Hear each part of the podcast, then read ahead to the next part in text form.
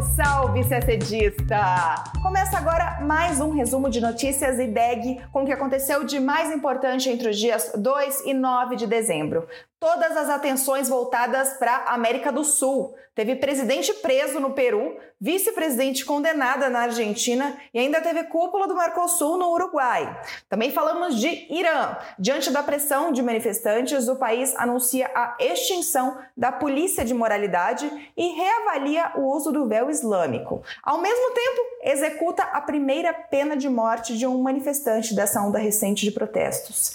Na África, autoridades da República Democrática Democrática do Congo culpam o grupo M23 e Ruanda pelo massacre ocorrido no leste congolês. E o Canadá é o anfitrião da COP15, a Conferência da Biodiversidade da ONU. Tudo isso em detalhes você acompanha agora no nosso podcast. O presidente do Peru, Pedro Castilho, foi preso logo depois de ter sido destituído do cargo pelo Congresso do país. A decisão, votada nesta quarta-feira, dia 7, ocorreu depois que o líder peruano dissolveu o parlamento do país, ou pelo menos tentou dissolver. Mas a gente tem que voltar um pouco no tempo para entender como que essa crise política no Peru foi se agravando até chegar a esse grave episódio de quarta-feira.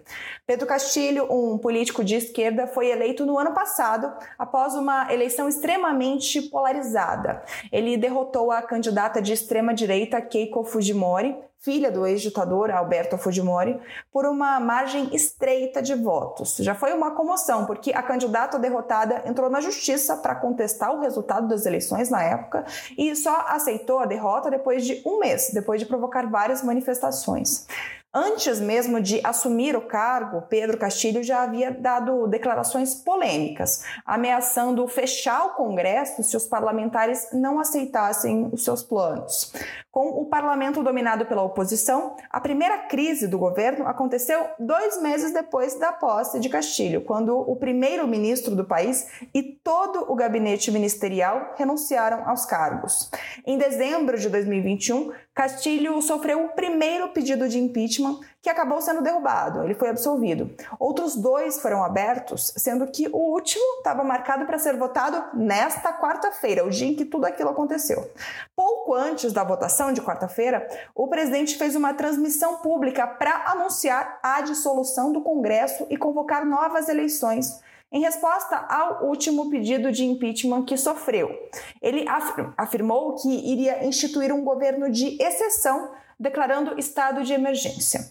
Mas a manobra de Castilho não funcionou. O parlamento ignorou a dissolução e se reuniu para aprovar o pedido de impeachment do presidente. As Forças Armadas do Peru também não apoiaram Pedro Castilho e afirmaram que ele só poderia dissolver o Congresso se os parlamentares tivessem derrubado todos os ministros do governo, o que não aconteceu. A Suprema Corte do Peru classificou a atitude de Castilho como golpe de Estado e determinou que a vice-presidente Dina Boluarte assuma a presidência. O Congresso também convocou Dina Boluarte para ser empossada como presidente ainda nesta quarta-feira. Em uma rede social, ela escreveu que Pedro Castilho rompeu a ordem constitucional. Castilho foi preso momentos depois, enquanto se preparava para deixar o palácio do governo. O Peru teve seis presidentes em seis anos. Antes de Castilho, o último presidente eleito foi o PPK, Pedro Paulo Kuczynski, que renunciou em março de 2018. À época, o então líder peruano enfrentaria sua segunda moção de vacância, né, que é pedido de impeachment, por acusações de corrupção. Quem assumiu no lugar dele foi o vice Martim Vizcarra, mas em 2020 ele foi removido pelo Congresso via impeachment, também sob acusações de, de corrupção. Ele foi substituído pelo congressista Manuel Merino de Lama, que ficou no cargo por menos de uma semana até renunciar por conta de episódios de violência relacionados à crise institucional.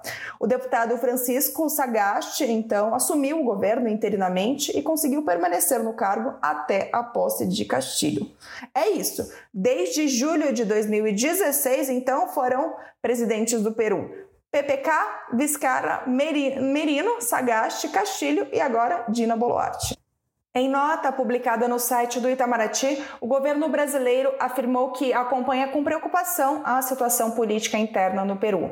Segundo a nota, as medidas adotadas pelo presidente Pedro Castilho, consideradas incompatíveis com o arcabouço normativo constitucional daquele país, representavam violação à vigência da democracia e do Estado de Direito.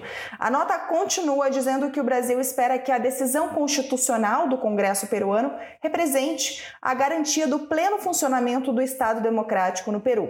E, por fim, o governo brasileiro manifestou sua disposição de seguir mantendo as sólidas relações de amizade e cooperação que unem os dois países e desejou êxito à presidente Dina Boluarte em sua missão como chefe de Estado. Agora falamos de Argentina. Na terça-feira, dia 6, a vice-presidente do país, Cristina Kirchner, foi condenada pela justiça a seis anos de prisão.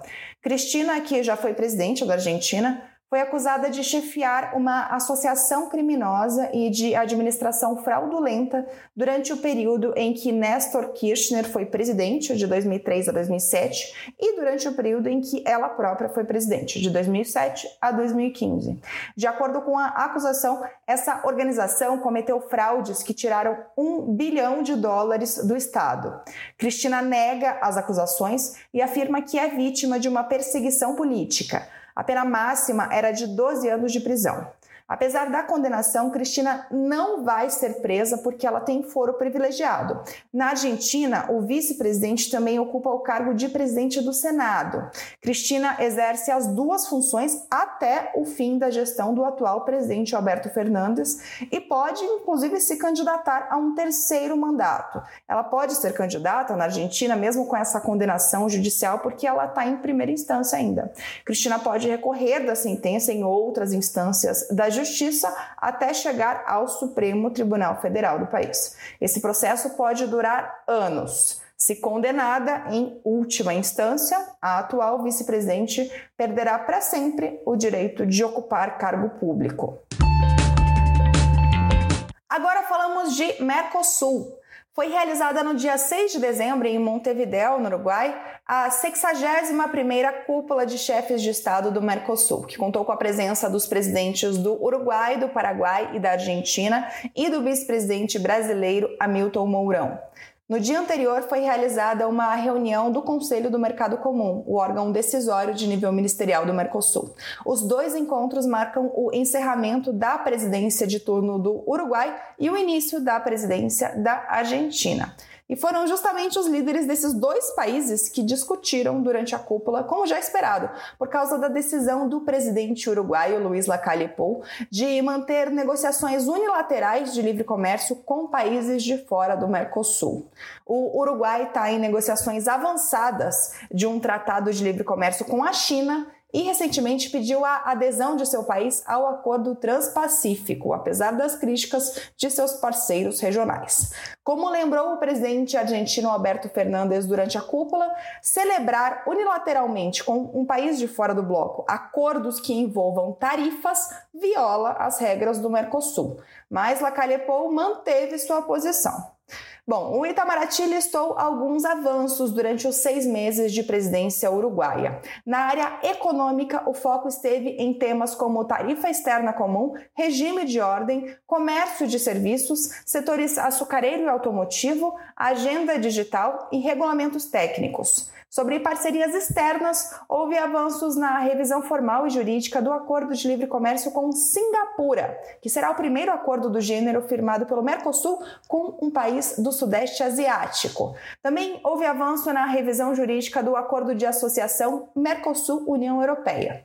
Na região foi dada sequência aos diálogos exploratórios com a República Dominicana e com El Salvador, e às tratativas para a negociação de um acordo comercial, um novo acordo comercial com o Equador. Outra novidade foi a realização da primeira reunião do subgrupo sobre infraestrutura física do Mercosul. e a criação de uma instância específica do bloco para tratar do tema do comércio e desenvolvimento sustentável. Após a cúpula, os representantes dos quatro países membros adotaram um comunicado conjunto, como de costume, além de uma declaração especial sobre cultura e outra sobre cooperação contra o crime cibernético. Os três documentos estão no site do Itamaraty. Agora vamos ao Oriente Médio. Quase três meses após o início da onda de manifestações que abalou o Irã em protestos contra a morte da jovem curda Massa Amini, as autoridades locais anunciaram no sábado, dia 3, o fim da atuação da chamada Polícia Moral ou Polícia da Moralidade. Nos últimos anos, a ação dessa polícia moral, que foi fundada em 2005, foi fortemente criticada por suas prisões violentas contra jovens mulheres que não se vestiam adequadamente com relação aos costumes do país, principalmente no que diz respeito ao porte do véu islâmico. No mesmo dia, autoridades iranianas também anunciaram que estavam avaliando uma modificação da lei sobre a obrigatoriedade do uso do véu islâmico, mas sem especificar em que sentido o texto será alterado. Tudo isso tem a ver, é claro, com o caso que serviu como estopim dos protestos. A jovem curda Massa Amini, de 22 anos, morreu em setembro enquanto estava sob custódia de autoridades iranianas. Ela foi presa pela polícia da moralidade, supostamente por usar o véu islâmico de maneira incorreta. De lá para cá, os protestos não arrefeceram e centenas de pessoas já morreram entre manifestantes e integrantes da polícia iraniana. E outras centenas, talvez milhares, foram presas. Aliás, nesta quinta, o Irã executou a primeira sentença de morte contra um participante dessa onda de protestos. Um homem foi morto por enforcamento. Ele havia sido condenado por ferir um agente de segurança com uma faca e por bloquear com sua moto uma rua em Teherã durante uma das manifestações. Países ocidentais condenaram a execução. A Alemanha divulgou nota em que afirma que o desprezo do regime iraniano pela humanidade não tem limites. A Áustria chamou a execução de desumana, a França expressou a mais firme condenação ao ato e o Reino Unido se disse ultrajado.